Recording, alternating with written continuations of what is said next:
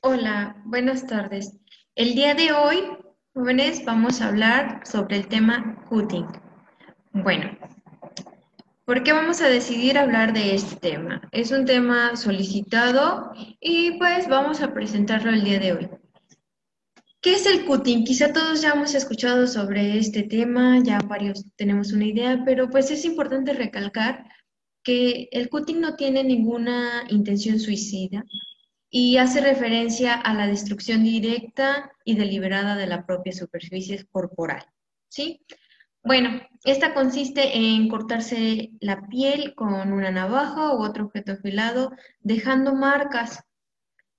Mm, es, es muy importante considerar que esta acción excluye cualquier comportamiento que podremos suponer que o que supongan daños indirectos como los tatuajes, ¿sí? Los tatuajes no es parte del cutting, ¿va?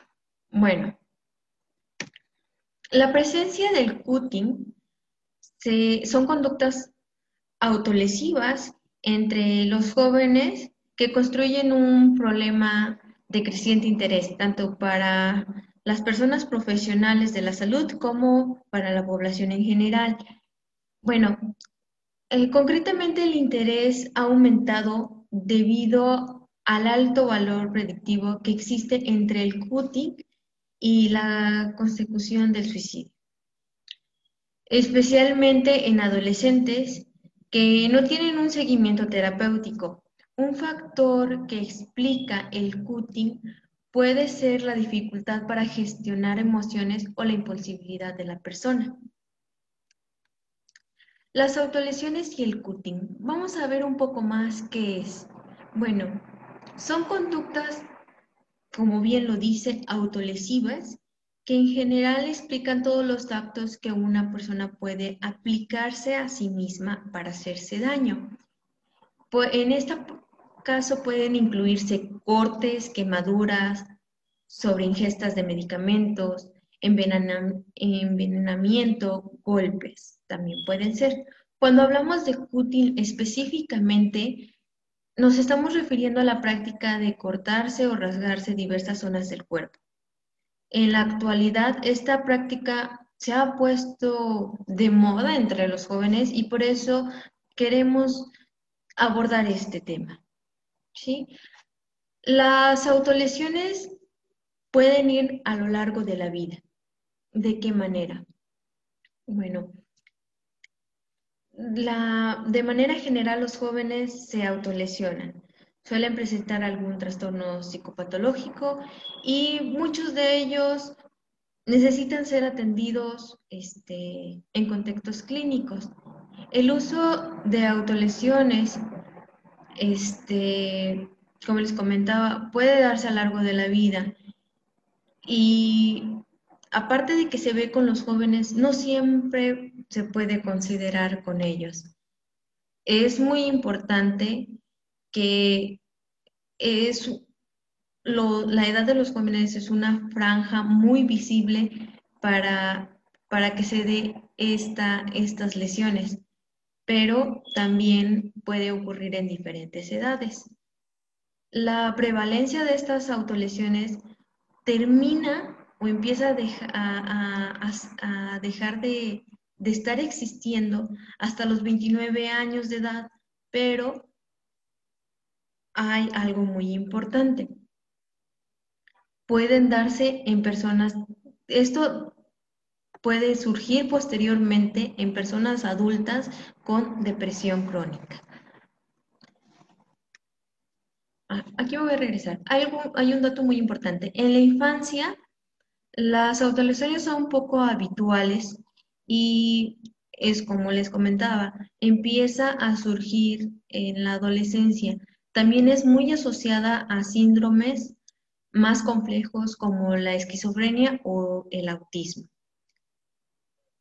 Entre en la adolescencia, el periodo más vulnerable es entre los 12 y los 16 años, eh, ya que se encuentran en una época donde existen niveles elevados de impulsibilidad y reactividad emocional asociados a los cambios cerebrales. también se debería prestar atención a las conductas de los jóvenes entre los 11 y 13 años porque, y poder hablar con ellos sobre la existencia de estas prácticas, porque posiblemente hay probabilidades también de que estos jóvenes empiecen con estos, estas prácticas de cutting. Factores de riesgo que pueden provocar que una persona se autolesione. Bueno, como primer factor de riesgo es, se ve más en el género, mm, ya que existe más con mujeres y ellas tienen mucha más probabilidad de realizar conductas autolesivas que los hombres. Termina predominando sobre todo el cutting con cortes en los brazos, piernas o tórax. Es posible que estén estas asociadas a una mayor sintomatología depresiva, a una baja autoestima o desregularización emocional en las mujeres. También hay probabilidad eh, en los hombres. Bueno, otro de los factores eh, que debemos de tener en cuenta es la dificultad para gestionar nuestras, las propias emociones, ¿sí? Esto es en ambos sexos. Um, como método de prevención, recomendamos que las personas traten de ser conscientes y que utilicen, de, perdón, traten de ser conscientes alrededor de lo que se enfrentan a, las a situaciones de estrés y que utilicen métodos para autorregularse, ¿sí? Bueno, esto ayuda a detectar si la persona se desborda, y no puede reducir su propio malestar. Si nos damos cuenta que hay cosas que nos alteran, más bien, si empezamos a ver que hay cosas que nos alteran, hay que buscar la manera de darnos cuenta qué tanto nos están alterando y cómo nos están afectando. Y es muy, muy, muy importante que conozcan esas emociones. ¿Sí? Eh, también las personas con baja autoestima o con pensamientos negativos sobre sí mismo o sobre el mundo tienden a ser más probables a autolesionarse. Estas personas suelen utilizar frases despectivas o frases globales como, como las comunes que escuchamos de soy un desastre, nada me sale bien, de nada sirvo. Entonces, este, es, es, muy importante que, bueno, si conocemos personas así, pues invitarlos a que, a que revisen, revisen ciertas acciones que hacemos para que no corramos el riesgo de terminar autolesionándonos. Otra es, una de las preguntas muy importantes es saber cuál es la función del cutting o las autolesiones, qué es lo que ganamos. Y bueno, para ello, les vamos a presentar cuatro de las principales funciones de estas conductas autolesivas. ¿Sí? Es, las, estas conductas se pueden utilizar como mecanismo de defensa para sobrellevar ciertas situaciones. Primera, una de las maneras que se utilizan es para evitación experiencial. Las autolesiones se utilizan para regular las emociones que nos hacen desbordar ¿sí? Es como el malestar que nosotros sentimos y tratamos de reducirlo a través de, los cortes. ¿sí? A veces no queremos platicar, no nos sentimos muy oprimidos con alguna observación que nos hicieron o con un regaño que nos dieron. Entonces, en lugar de explicar que así como me hablaron me hizo sentir mal, lo que hacemos es mejor oprimirlo y a través de uno de los de diferentes cortes que nos estamos haciendo en la piel, es la manera como empezamos a sacar esas, esas agresiones o ese malestar que nosotros sentimos. Otro de los puntos es refuerzo intrapersonal. Bueno, las pueden utilizar como generadoras de placer a otras situaciones como el aburrimiento o bien generadoras de placer ante actos que nosotros tampoco aprobamos. Por ejemplo, si yo me equivoqué al dar cierta explicación o al exponer cierto tema, ante, la, ante otras personas y las personas quizás se burlaron o quizás vieron que no lo hice bien, la, la acción que termina siendo uno es, bueno, por haber cometido ese error, me corto.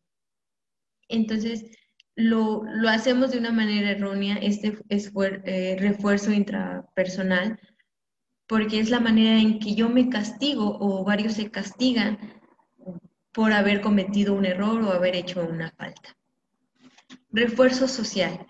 El cutting este, es una buena manera de mostrar el malestar fuera a través de sus marcas y es una manera de buscar apoyo o una ayuda o atención a personas cercanas. A veces cuando no tenemos esa atención de los padres, de que papá, mamá no se, no se dan, no nos prestan atención, que no se fijan, sobre todo en los adolescentes, que los estamos dejando solos, o que no les damos, no se les da la pauta a, que, a poderlos escuchar, el joven busca lesionarse.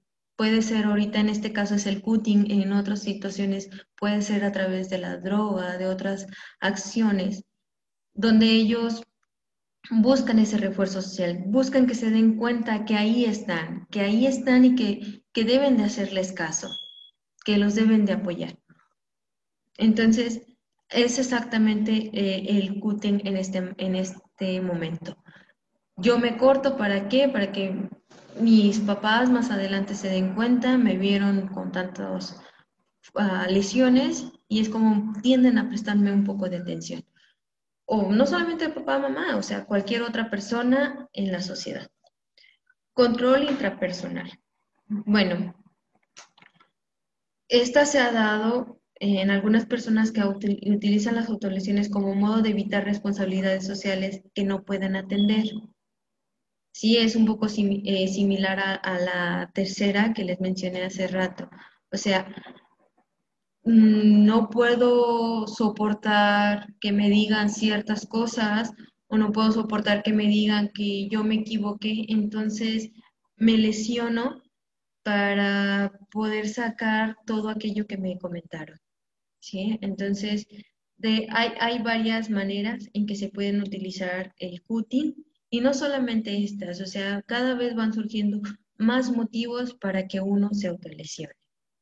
Y bueno, ¿Cómo podemos ayudar a una persona que se autolesiona? Aquí vienen este, unos tips. Lo primero que podemos hacer es este es que si ves a alguien allegado que tiene cortes, arañazos o indicios, este, no hay que culparlo y no hay que juzgarlo de, ah, este, este se hace cutting y, corremos el chisme. No, no, no, no, al contrario. Si nos preocupamos, hay que preocuparnos de un modo cercano, de acercarnos a él y preguntarle, primero corroborar si sí se está cortando o realmente lo arañó un gato y ser asertivo para que la otra persona pueda abrirse y explicar más sobre esta situación. ¿Sí? Es muy importante que le puedan ayudar a expresar el malestar que esta persona se está llevando al hacerse daño, ¿sí? ¿De qué manera? Bueno, siendo asertivos y, escuchando al otro sin juzgarlo, ¿sí? Era algo que les comentaba hace rato con los adolescentes, con los, con los papás. A veces los papás no nos dan la oportunidad de de explicar tal cual la, situación, entonces mejor evadimos o, lo juzgamos, y no solamente los papás, o sea, el vecino, la vecina, eh, amigos de, ah, fulanita se, está mal lo que está diciendo, no, mejor hay que conocer, hay que saber qué es lo que está pasando. Y una muy importante, reconocer las emociones. O sea, es muy importante que todos podamos reconocer nuestras emociones para podernos dar cuenta por qué me estoy sintiendo así, ¿Por qué me está afectando esto? Y bueno, eh, es muy importante que se lleve a terapia. En las sesiones de terapia se le puede ayudar a través de tener una conciencia plena sobre su propio cuerpo, de sí mismo, poder hacer una lectura corporal, valga la redundancia, de su propio cuerpo sin tenerle miedo a las sensaciones físicas. Por otro lado, también los terapeutas le pueden ayudar a, a que esta persona se pueda empoderar, ayudándole a arrastrar los recursos emocionales, que es uno de los puntos que yo les, les recomiendo mucho, y también los puntos cognitivos. Pueden ver experiencias positivas que le puedan gestionar, que le permitan, perdón, gestionar su malestar de un modo este, mucho más sano. Así es mismo, asimismo, es muy importante y conveniente que las personas que se autolesionan puedan aprender técnicas de resolución de problemas, ¿sí? Y que estos también les permitan contar con otros recursos, además de, de, los recursos que podemos obtener de las de autolesionarse, pues hay otros recursos que no meramente te tengan que dañar. Y bueno, con esto yo los invito a que se conozcan, que conozcan sus emociones. Por ahí anteriormente ya habíamos abordado el tema de las emociones. Si gustan pueden volverlo a, a tomar.